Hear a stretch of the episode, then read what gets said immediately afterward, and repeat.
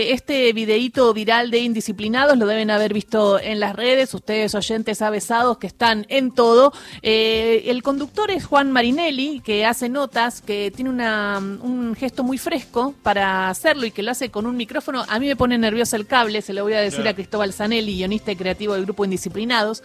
Pero es muy valioso, muy valioso el aporte. ¿Por qué? Porque nos hace ver cómo entra la información a través de las redes. Cómo una persona puede llegar a decir que la deuda del FMI la contrajo Alberto Fernández. Bueno, y es porque nos estamos perdiendo de algo, porque acá en Radio Nacional, por ejemplo, lo venimos repitiendo desde los inicios y damos por sentado de que eso se sabe. Sin embargo, en el barrio no se termina de saber por qué. O porque se ve La Nación Más, o porque se ve TN, o porque llega por redes a través de fakes. Entonces, Cristóbal, ¿pensaste lo mismo cuando hiciste esto? Felicitaciones por Indisciplinados.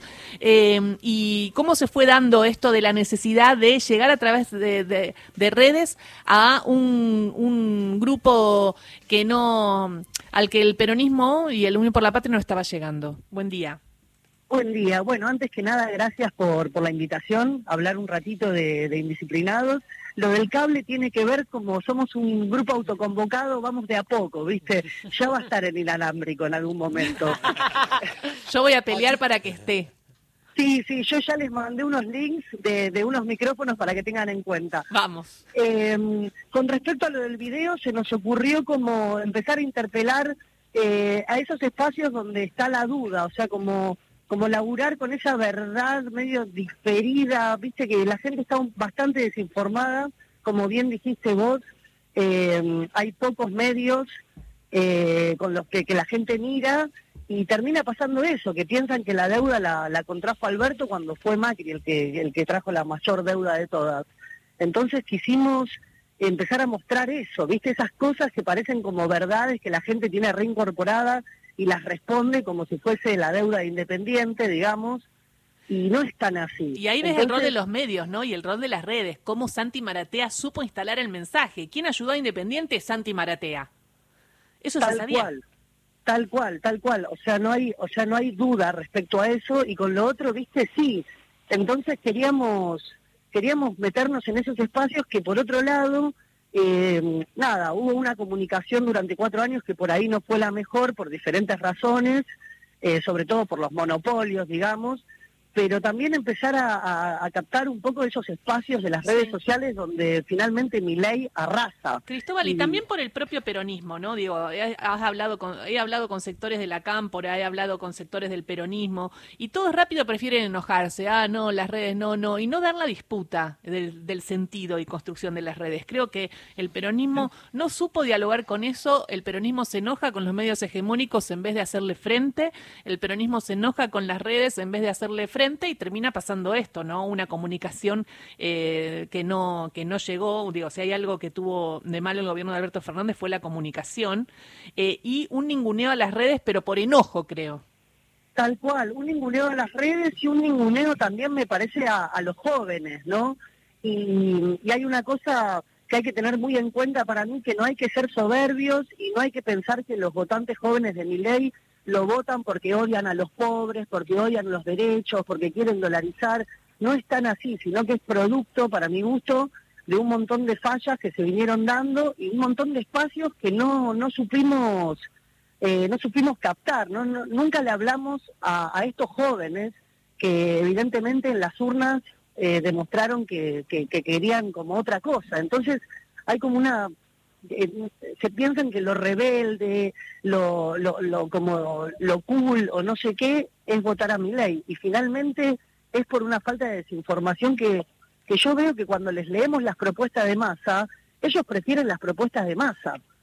Y, pero no saben que son de masa, piensan que son de mi ley, ya sea por el tono, por ejemplo, voy a juntar los dólares para que se vayan, ¿viste? Y es como una es una afirmación imperativo que piensan que es de mi ley porque mi ley se suele expresar así de manera contundente. Y en realidad mi ley eh, es, la, es el del ajuste más grande que el que tiene el fondo, digamos. Tengo entendido que fuiste convocado o debes haber sido convocado por incluso por parte ¿no? del, equipo de, de, de campaña de, de masas y de alguna manera al menos pudieron ir y llevar la información que ustedes estaban viendo en redes. Mira, por ahora no tengo no, no, tengo noticias sobre eso. Lo que sí sé es que le llegó a masa el video, cosa que nos puso muy contentos como equipo. Fue como, fue, o sea, fue muy lindo porque empezamos hace más o menos tres semanas, un mes, y fue como algo convoca, autoconvocado que hay investigadores, comunicadores políticos, eh, bueno, yo hago guion, eh, nada, somos un grupo grande y la verdad que fue una noticia hermosa como para y alentadora para seguir comunicando ese tipo de cosas. Cristóbal, ¿cómo estás? Horacio Marmurek te saluda.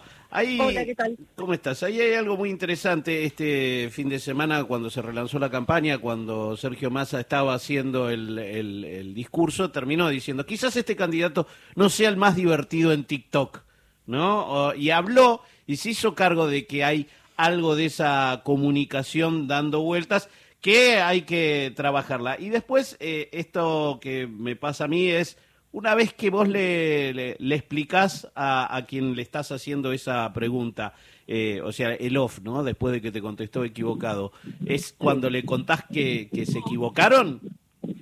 Mira, em, a, algunos les decíamos y a otros, algunos que nos preguntaban les decíamos y a otros no, porque em, tampoco queríamos, porque o sea, la realidad es que uno de cada diez respondía bien. O sea, la gente está muy desinformada y estábamos en una universidad. Eh, o sea, cosa que nos sorprendió bastante. Pero algunos sí les decíamos y hay como hay algunas reacciones que en algún momento tendremos que subir de cuando se devela la verdad, viste que quedan como boquiabiertos algunos. Claro.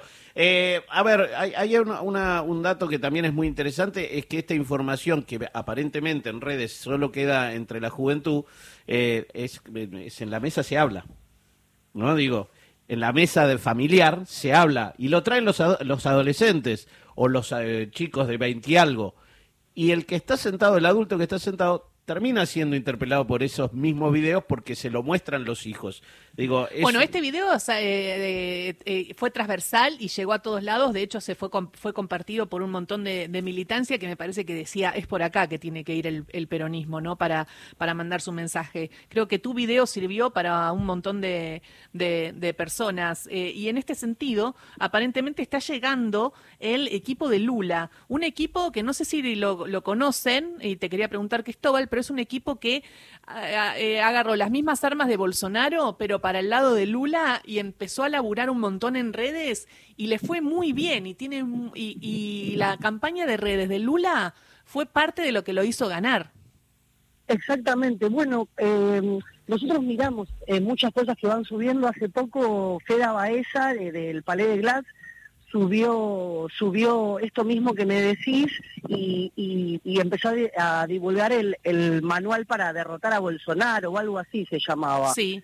Y, y hablaba de muchas cosas que nosotros eh, hablamos todos los días, dice como como usar el humor, pero sin sobrar a nadie. También eh, nosotros también estamos pensando algunas algunas distopías que son como imaginar eh, como unos futuros, qué pasaría si, si todo lo que dice mi ley pasa.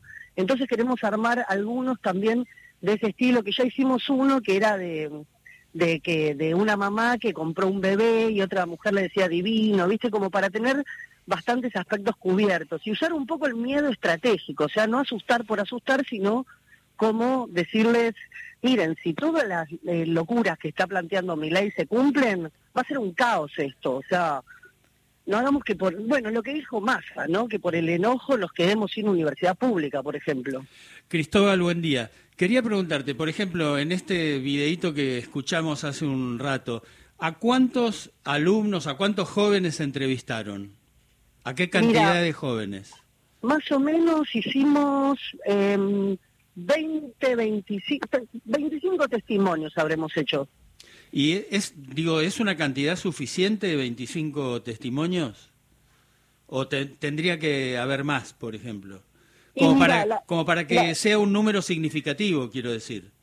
Y tiene un poco que ver con la cuestión logística y operativa también de irse a Luján, eh, con el transporte y eso, pero la idea es movernos por diferentes municipios, por diferentes lugares e ir preguntando a la gente. Y finalmente la encuesta a largo plazo van a ser muchos testimonios, digamos. Y me parece que lo que tiene que ser, y que en este caso es, es que tiene que ser eh, coherente con la cantidad de personas que fueron contestando, porque otra cosa es hacer 10, pero si los 10 te contestan masa y te contestan bien de mi ley y todo, no tenés eh, spot. En cambio, si te contestan mal y te contestan desinformados, como contestar, como uno estaba informado y nueve no, ahí sí tenés un poco como para eh, hacer esto, ¿no? También está la responsabilidad del que arma el, spot.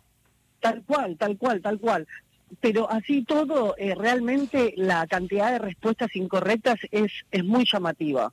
Y nosotros buscamos como temas que, por ahí el peronismo plantea como fundamentales, tipo este, esta idea de quién tomó la deuda. ¿Cómo puede ser que no sepan quién tomó la deuda si fue hace muy poco todo eso? Bueno, yo me eh, preguntaba lo mismo. Para mí hay veces que cuando ya hablaban de Macri tomó la deuda, decía, uff, eh, pensaba para mí adentro, tipo, uff, qué pesado nuevo Macri tomó la deuda. Claro, quizás no es la forma, no es la forma en un discurso decir eso. La forma es ir por otro lado para explicarlo y decirlo. Pero lo cierto es que no estaba, que los discursos tampoco llegan. Tal cual, tal cual. No llegan los discursos, evidentemente no sabemos cómo transmitirlos a cierto eh, sector de la población.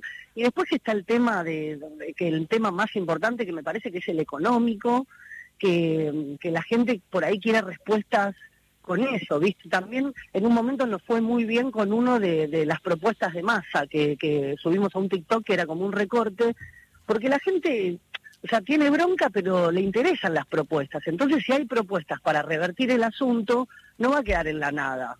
Entonces, nada, entonces la idea también es esa, mostrar que hay propuestas, que no es solamente pegarle al otro, decirle, viste, que el otro va a ser un desastre, sino también mostrar que de, de este lado, tengo que decir, de este lado, hay como, hay como soluciones a, a estas cuestiones.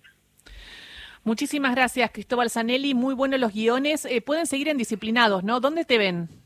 Eh, síganos en nuestras redes sociales, TikTok, Twitter e Instagram, que vamos a ir subiendo. Ya hoy vamos a hacer más. Esta semana vamos a hacer un montón de videos más, porque estamos muy entusiasmados y con muchas ganas de, de, dar la batalla. Dar la batalla, sí. Y la verdad, muy inteligente como la están dando. Eh, mandale un beso a Juan Marinelli también, que es el que hace las notas. Acá, Carlos, te, se quedó con un montón de preguntas. Horacio, Ceci, así que me parece que en algún momento te volvemos a llamar o te venís al piso y seguimos charlando un poco sobre la estrategia de redes para la campaña. Dale. Cuando quieran, vamos al estudio con Juan y tenemos una charla más, más larga. Y nos hacen una encuesta nosotros. Por favor. les vamos a hacer pisar el palito. ¿eh? Dale, por favor. Beso grande, Cristóbal. Muchas gracias por la invitación. Gracias. Cristóbal Zanelli, guionista creativo de Indisciplinados, eh, muy bueno, ¿no? Y muy, eh, muy divulgativo.